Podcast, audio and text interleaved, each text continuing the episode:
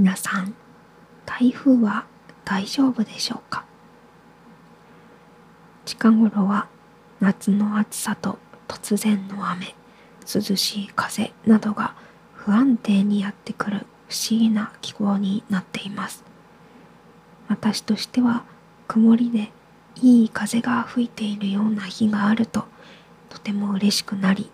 こんな日がずっと続いたらいいのになぁと思ってしまいます。先日両親とハイキングに行った時も天気が悪く雨に降られてしまいました。ある意味涼しくてよかったのかもしれませんがやはり雨よりも晴れの方が煩わしくなくていいなと思いました。家にいて引きこもっている分には天気が何でもいいのですが外出する時や生活のことを考えるとやはり晴れと雨だと晴れの方が好きなのかもしれないなと改めて感じました。皆さんは晴れと雨どちらがお好きですか？不安定な天候が続いていますがお体に気をつけてお過ごしいただければと思います。それでは今週も始めていきましょう。読山文乃のよもやま話。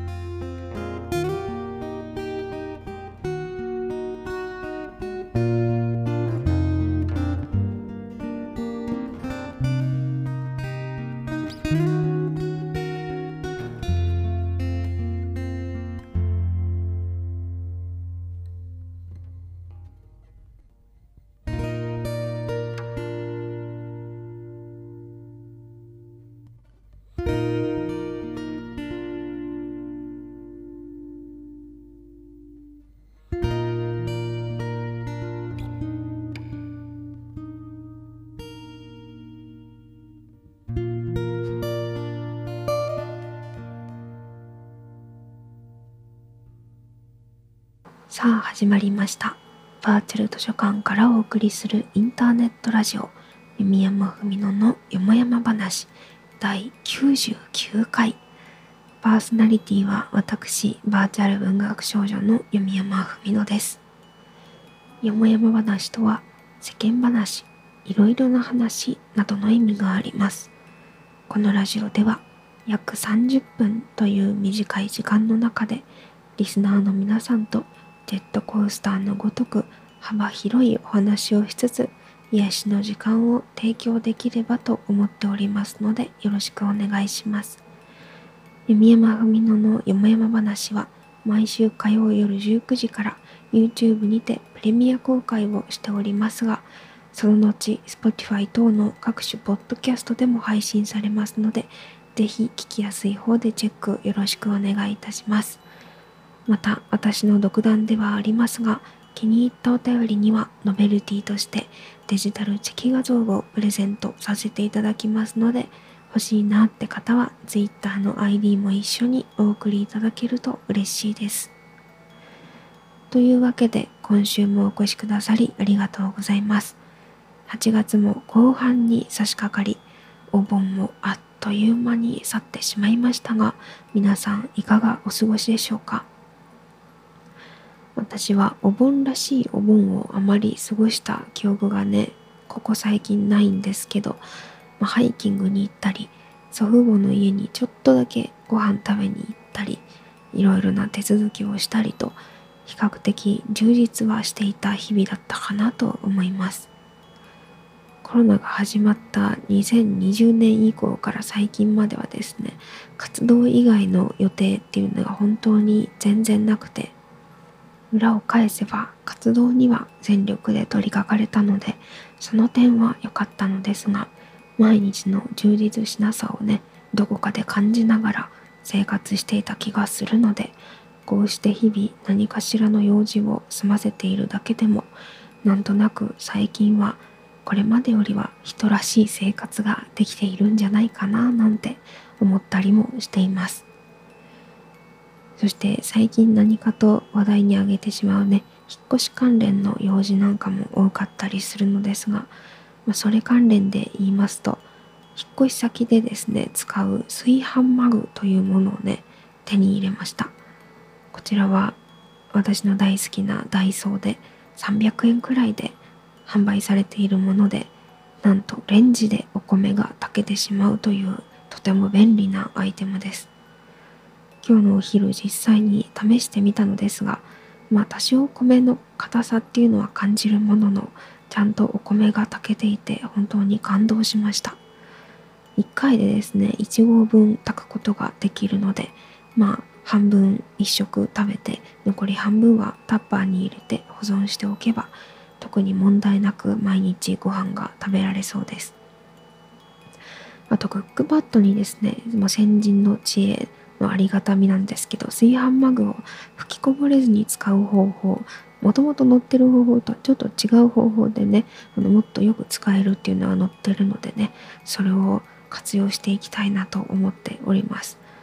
もしねあの一人暮らしをされている視聴者の方で便利グッズ他に使ってる方がいらっしゃいましたらね何か私におすすめできそうなものがあればちょっと手軽でこれいいよって是非教えていただけると幸いです。本当に先人の知恵を借りながらなんとか一人暮らしをしていきたいという気持ちなのでよければ教えてください。それでは普通歌の方を読んでいきたいと思います。貸し出しネーム拓郎さんよりいただきました。ありがとうございます。闇山さん本の虫さんこんばんは。こんばんは。うだるような暑さと謎の豪雨が繰り返される日々ですがいかがお過ごしでしょうか？いや本当にそれ。えー、去る2022年8月13日コミックマーケット100の1日目に弓山さんの同人誌を出展しに行きました。わー。ありがとうございます。自己紹介してくれた方もいましたが多分何人かは本の虫の方が来てくださったのだと思います。本の虫の皆さんは懐が深くてありがたいですねいいですねコミケの話をするたびに弓山さんは一回は行ってみたいとおっしゃられている印象があるのですが行くとなると一般参加なのでしょうか弓山さんがサークル参加してみても楽しそうだと思います弓山さんがコミケにもし行くとしたらどちら側がいいと思いますか？とのことです。お便りありがとうございます。いやー、嬉しいね。コミケに私の同人誌が出るっていう、なかなかないことですよね。こういう個人で活動してたら。セルフで出してる方とかもね、もしかしたらいらっしゃるんじゃないかなと思いますけど、こうやってまさかファンの方にね、本を作っていただいて、売っていただけるいやー貴重な経験ですよね非常にありがたいなと思っておりますしかもね本の虫の方もね何人かは行ったとのことでね。いやーそういう何て言うんでしょうね。私のおかげでおかげで私を介して人と人がつながるっていうのはとても嬉しいことなのでね。なんだかとても感動的ではありますけれども。コミケね私もちょこちょこお話に出したりはするんですけど。行くとなるとまあ普通に一般参加でなんか気になるものを手に入れてみたいなっていう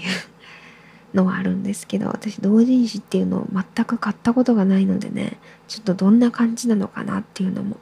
実はあんまり分かっていないのですがこう好きなキャラクターのね同人誌が出ていたりとかしたらちょっと買ってみた1回ぐらい買ってみたいなとそういうふんわりとした気持ちですがコミケは戦場みたいなイメージがあるのであんまりこういうなんだろうなふんわりした気持ちでいくとねあのボロボロになって帰ってきてしまう可能性はあるんですけど一回行ってみたいという憧れはありますがサークル参加私が出せるものって別に 何もないからな特に絵が描けるわけでも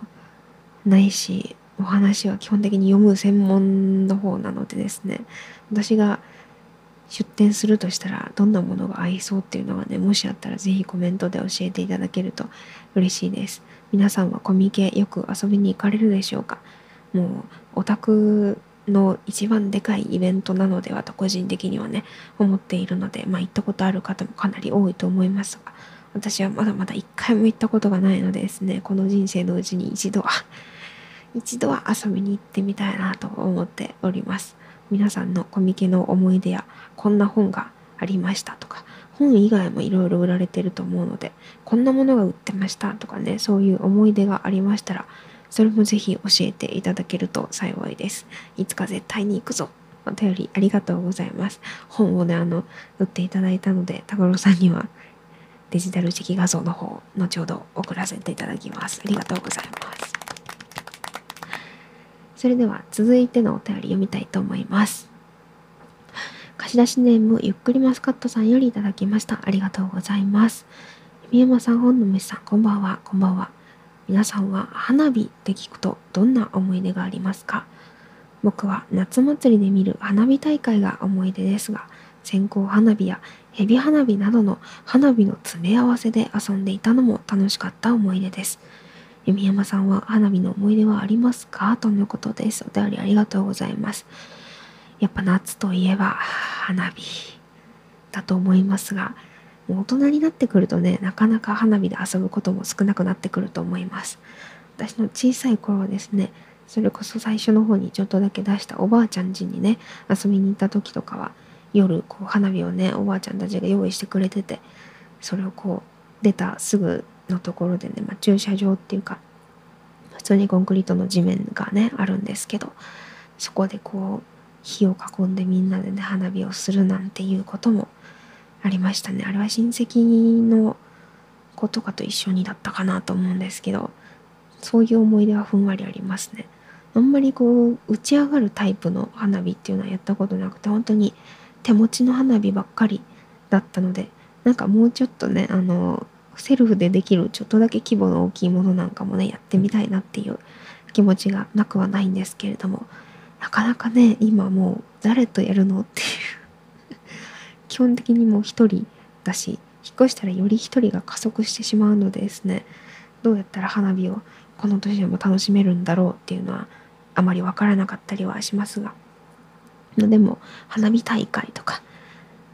ってますかね？今も。ちょこちょこやってると思うのでですね。もしかしたらまだ皆さんこの夏花火を見ることができるかもしれません。私はちょっと調べてあったら見に行きたいですけどね。ちょっと怖いな。夜道を一人で 歩くっていうのがちょっと怖いのでですね。どうにか友達を探し出し連れて行けたらと思いますけど。私にそこまでの行動力があるかと言われたら正直ないと思いますのでね。今年も全然花火を見ることはできずに終わってしまうかもしれません。今はでも結構ライブ配信とかでね YouTube で花火の中継やってたりするので、まあ、そういうのねでかいモニターで見ながら 美味しいジュース飲んだりなんか屋台っぽいご飯を作ってそういうちっぽけな一人での楽しい夏っていうのをね過ごしたいなとふんわり思っております。皆さんは花火の思い出どんなものがありますでしょうか？結構ね甘酸っぱいお話だったりとかお友達とねいっぱい一緒に見に行ってみたいなねいろいろ甘酸っぱい青春の思い出がもしかしたらあるかもしれないしないかもしれませんが是非何か思い浮かびましたらコメント等々で教えていただけると幸いです。お便りありがとうございます。それではコーナーの方に行きたいと思います本日もよろしくお願いします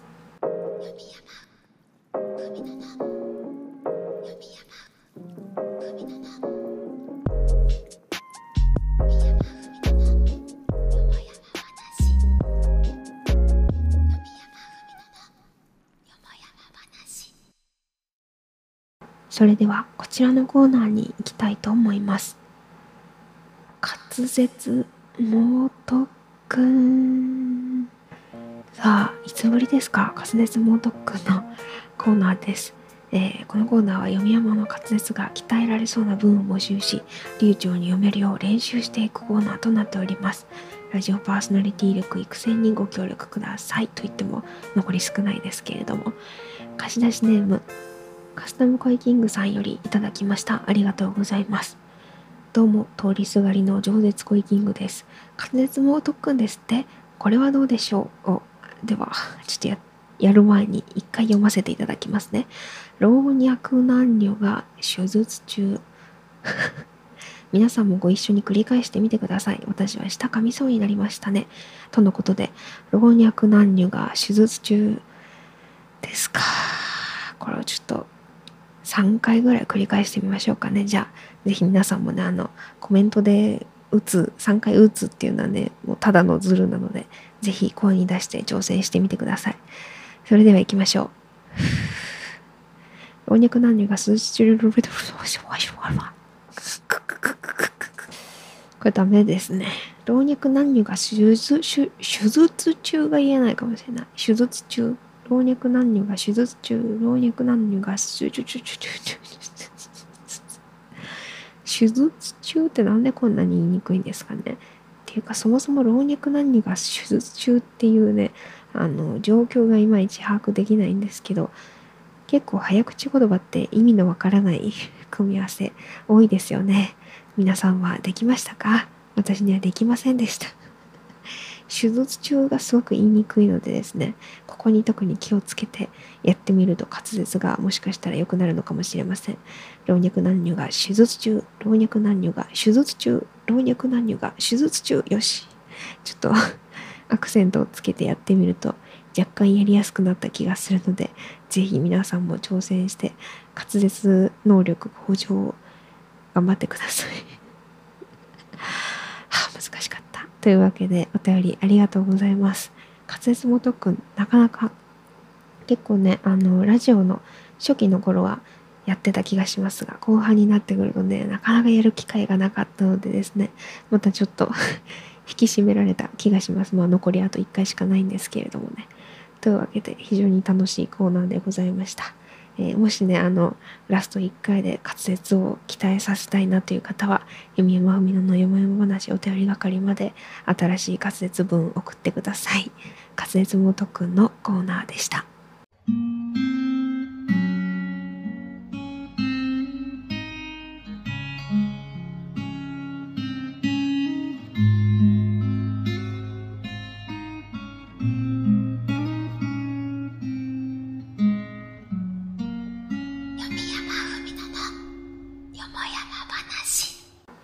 それではここで先週の活動の振り返りをしていきたいと思います。先週はラジオ、トラック、夜雑談、バイオ切り抜き動画投稿、バイオハザード HD リマスター版最終回配信などがありました。トラック雑談は私の配信の中で一番好評なのではないかというほどのコンテンツになっているのですが皆さんはどんなところを気に入ってくださっているのでしょうか？私的には結構こうのんびりしながらしかもこうただの雑談じゃなくて自分も何かしながらっていうねラフな感じで配信できるのですごくリラックスしながら楽しめてるなと個人的には思っております。こちらは一度は終了したシリーズなのですが思いのほかに愛されているコンテンツだなと再確認できたのでできる限りは続けていきたいなと思っております。今後ともよろしくお願いします。そしてついにバイオハザード無印の配信終了いたしました。初めてのバイオハザードということでね不慣れすぎて面白いポイントっていうのもねかなりたくさんありましたがなんとか本当になんとか無事にジルちゃんと共に恐ろしい館を脱出することができました。まあ、苦手な虫があんなに出てくるとは 思わなかったんですけど私の好きな謎解き要素っていうのもすごく多くてそしてリマスター版とはいえね90年代のゲームってこんなにクオリティ高くてしかも難易度もいい感じでって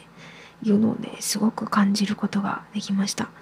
久々にこういったストーリーもののゲームをねがっつりと遊ぶことができたので非常に楽しかったです。皆さんにもね配信の方楽しんでもらえていたら幸いです。そんな感じで先週の振り返りでした。気になるものがあればぜひチェックしていただけると嬉しいです。そして今週も楽しく活動してまいりますので気軽に遊びに来ていただけたらなと思います。最後に今週の一冊を読んでおしまいにしたいと思います。こちらは青空文庫から一つお話を持ってきて私が読むだけのコーナーです。今週の一冊は山川正夫さんのトンボの詩です。今回ものんびり耳を傾けて聞いていただければ幸いです。それでは参ります。トンボの詩山川正夫。二人が知り合ったのは青年の夏休みのアルバイトからだった。彼女はそのビルの1階にある喫茶店のウェイトレスをしていた。そして青年は同じビルの4階と5階に広いフロアを持つ電気会社に夏休みの間だけ雇われた給仕だということだった。時々彼女が注文を受けたコーヒーやジュースを運んでいったり青年の方でも喫茶店にやってきたりしてやがて彼女の仲間のウェイトレスたちは彼女がちょいちょい青年のことを話題にしたがるのに気づいた。あの人はねてもかわいそうなの。とよく彼女は言った。何でもお母さんがママ母でお父さんは死んじゃってて弟や妹からもバカにされるし親戚も誰も構っちゃくれないんですって。でも苦学して一生懸命アルバイトしながら夜間大学に行っているの。だけど体が疲れちゃってやっぱり成績も悪いらしいのね。かわいそうなのよとっても。相手がからかうと彼女は真っ赤になって怒った。ひどいわひどいわそんなんじゃないのよ。結婚だなんてそんなこと私ができないことあんただって知ってるじゃない。確かに彼女には母と病気の弟とまだ小さな妹とがいた。一家のただ一人の働き手である彼女はまだ19だった。夏休みが終わると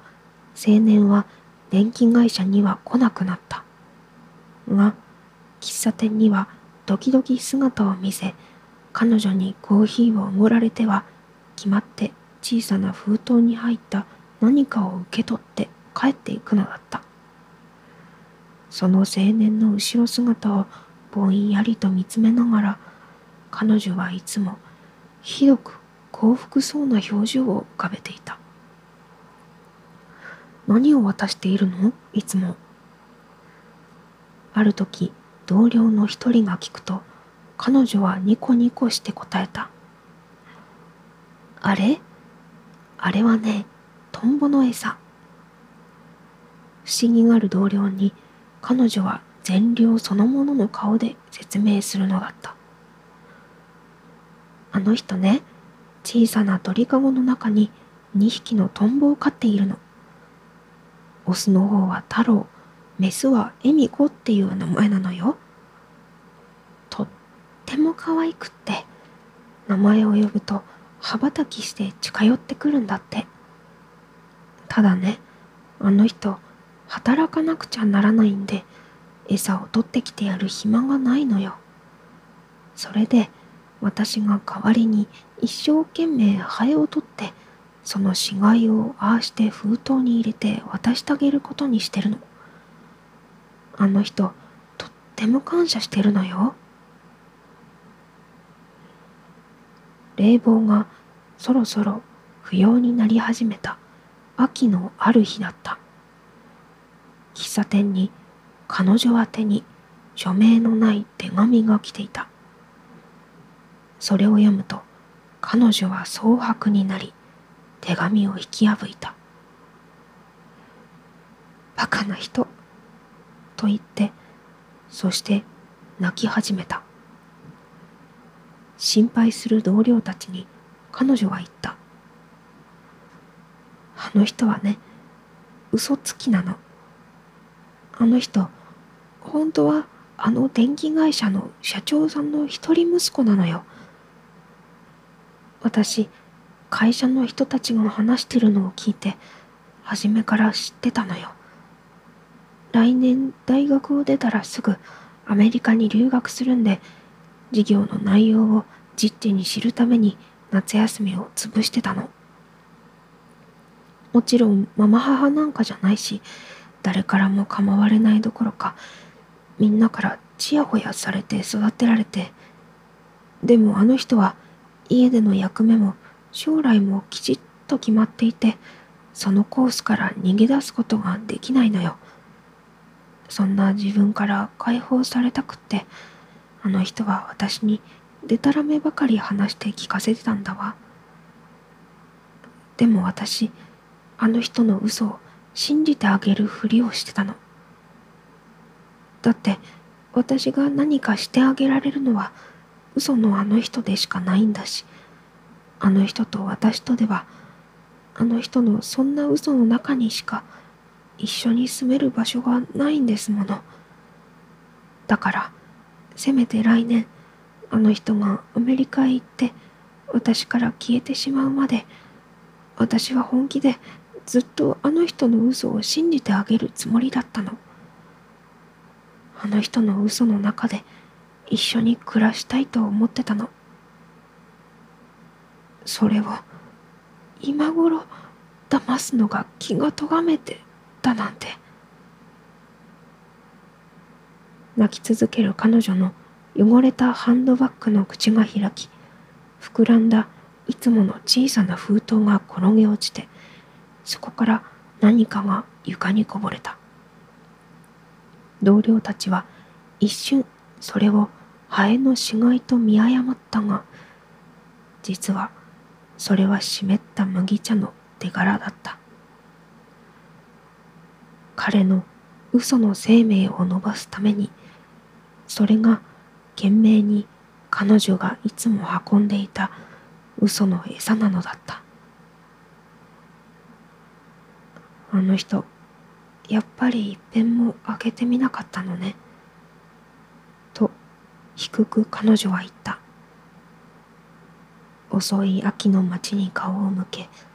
そしてつぶやくように繰り返した。そうね。きっともうトンボも死んでしまったのね。というお話でございました。いかがだったでしょうか？ちょっぴり切ないようなそんな後味のお話でございました。ご清聴ありがとうございました。さてそうこうしているうちにそろそろお別れのお時間となりました。今週も最後までお付き合いいただきありがとうございました。次回はついに最終回第100回ということでね非常にドキドキでございますがまたお付き合いいただければ幸いです。感想は「ハッシュタグ読山ふみののよもやま話」や YouTube のコメント等にてお待ちしております。それではまた次回最終回のラジオでお会いいたしましょう。お相手はバーチャル図書館の文学少女こと弓山文乃がお送りいたしました。それではまた来週。バイバーイ。